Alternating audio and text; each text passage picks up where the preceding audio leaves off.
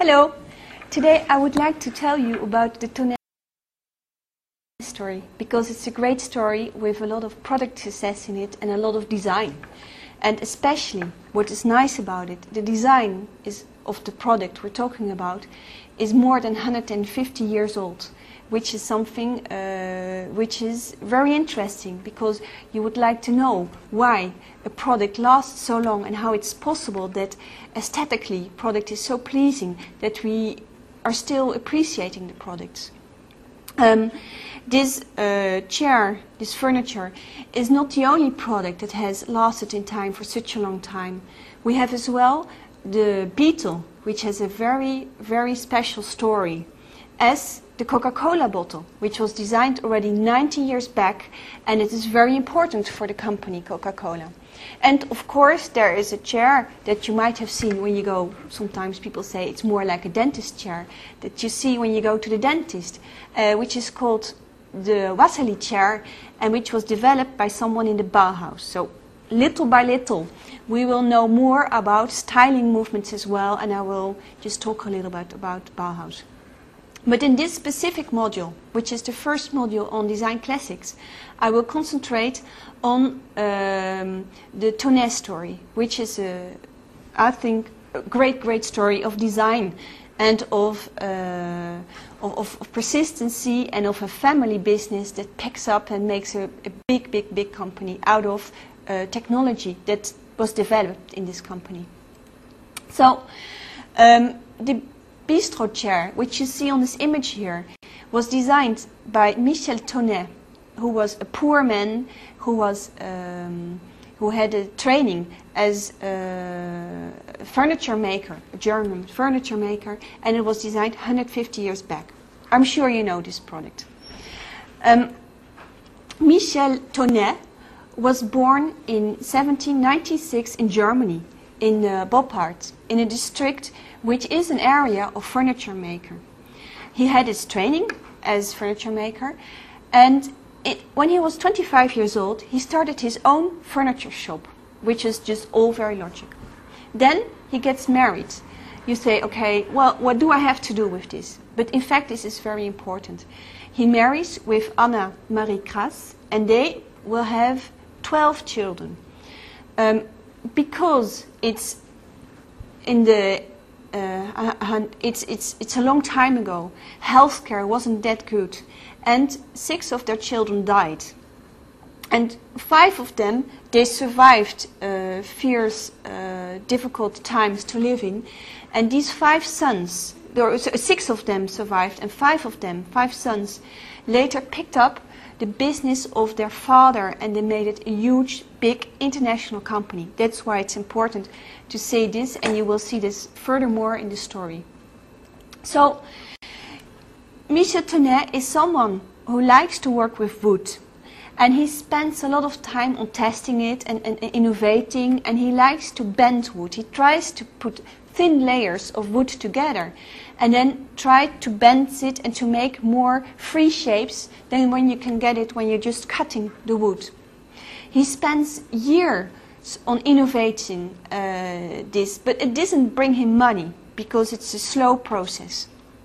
In the meantime, he already makes furniture, and in his area, he is known for good quality, but he doesn't make a good way of living out of his uh, business.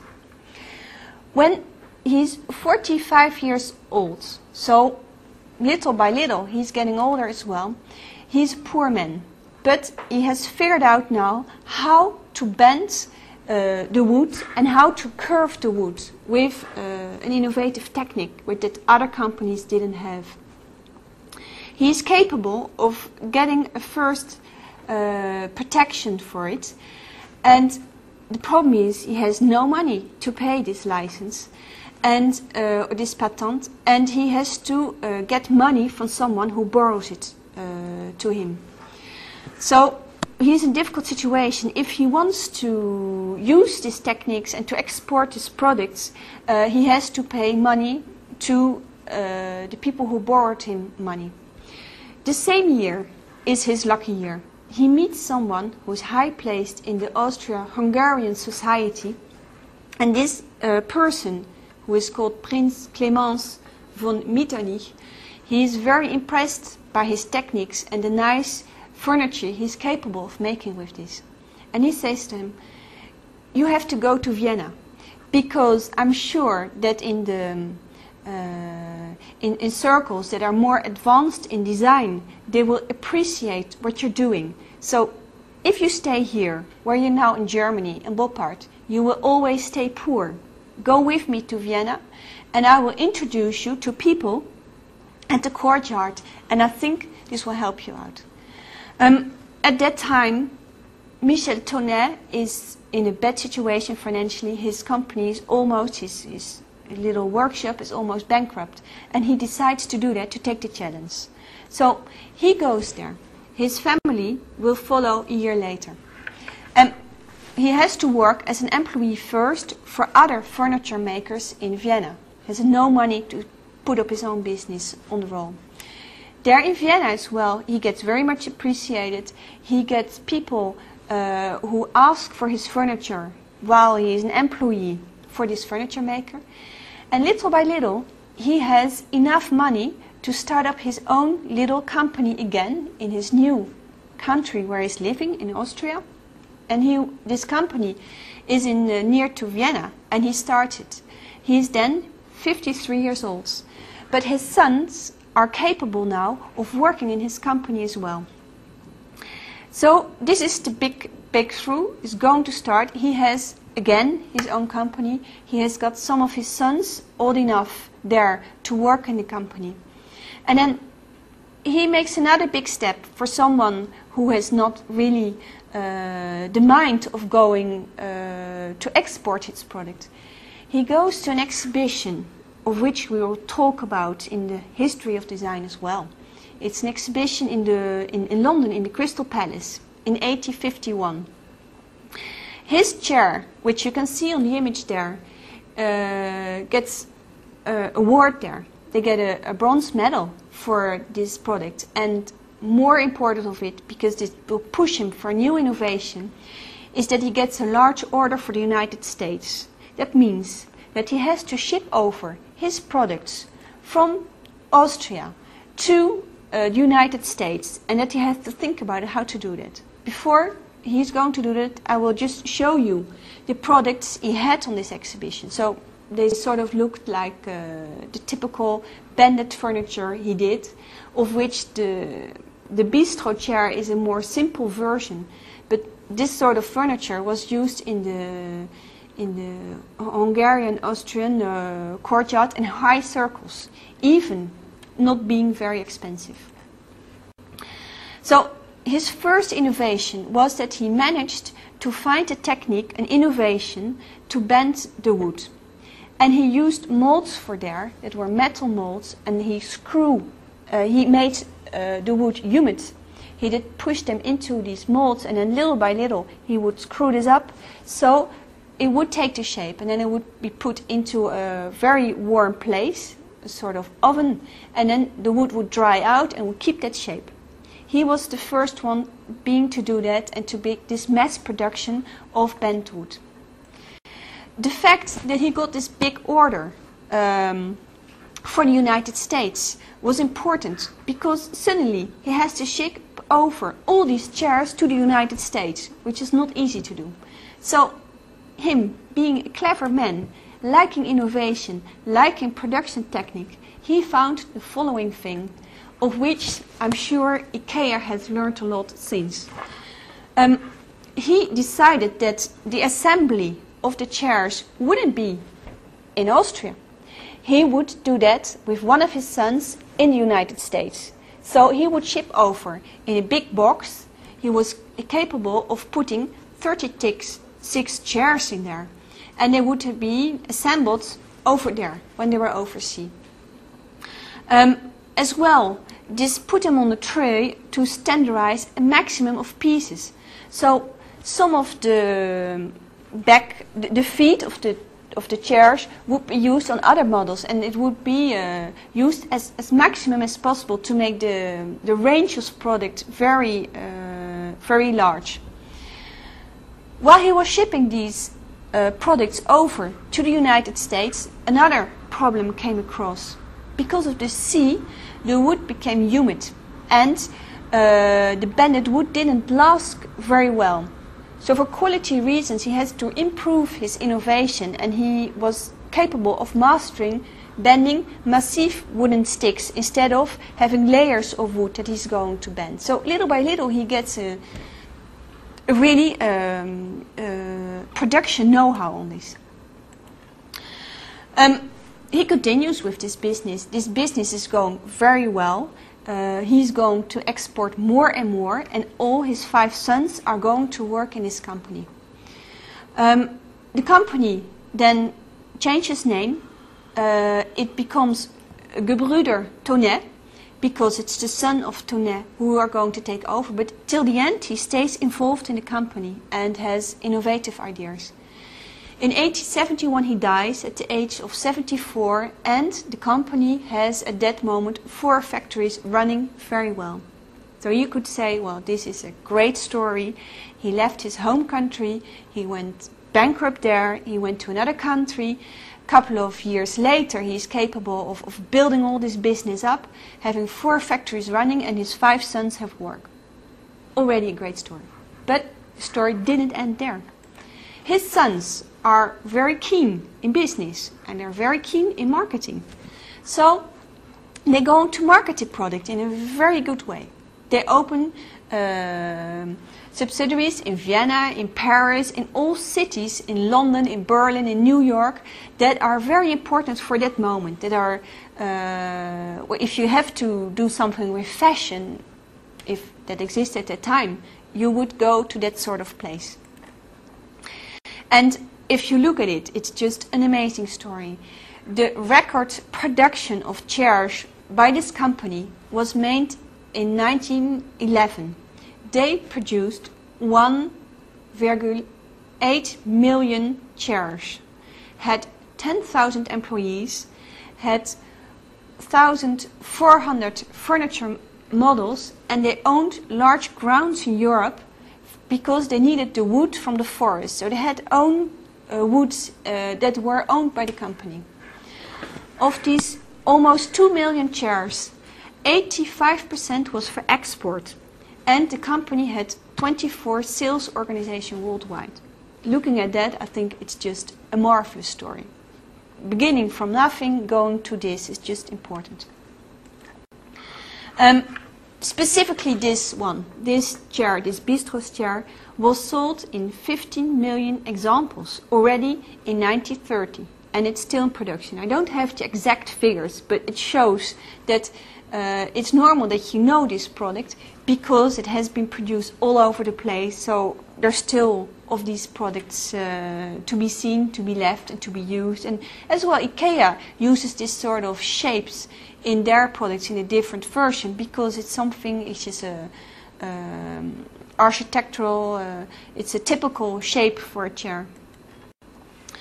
So you have to ask yourself because it's important. What are the reasons of the success? First of all, product is not expensive to make. It's easy to produce while you master the technique. Took them a long time to do that, but once you do it, the price can be very low.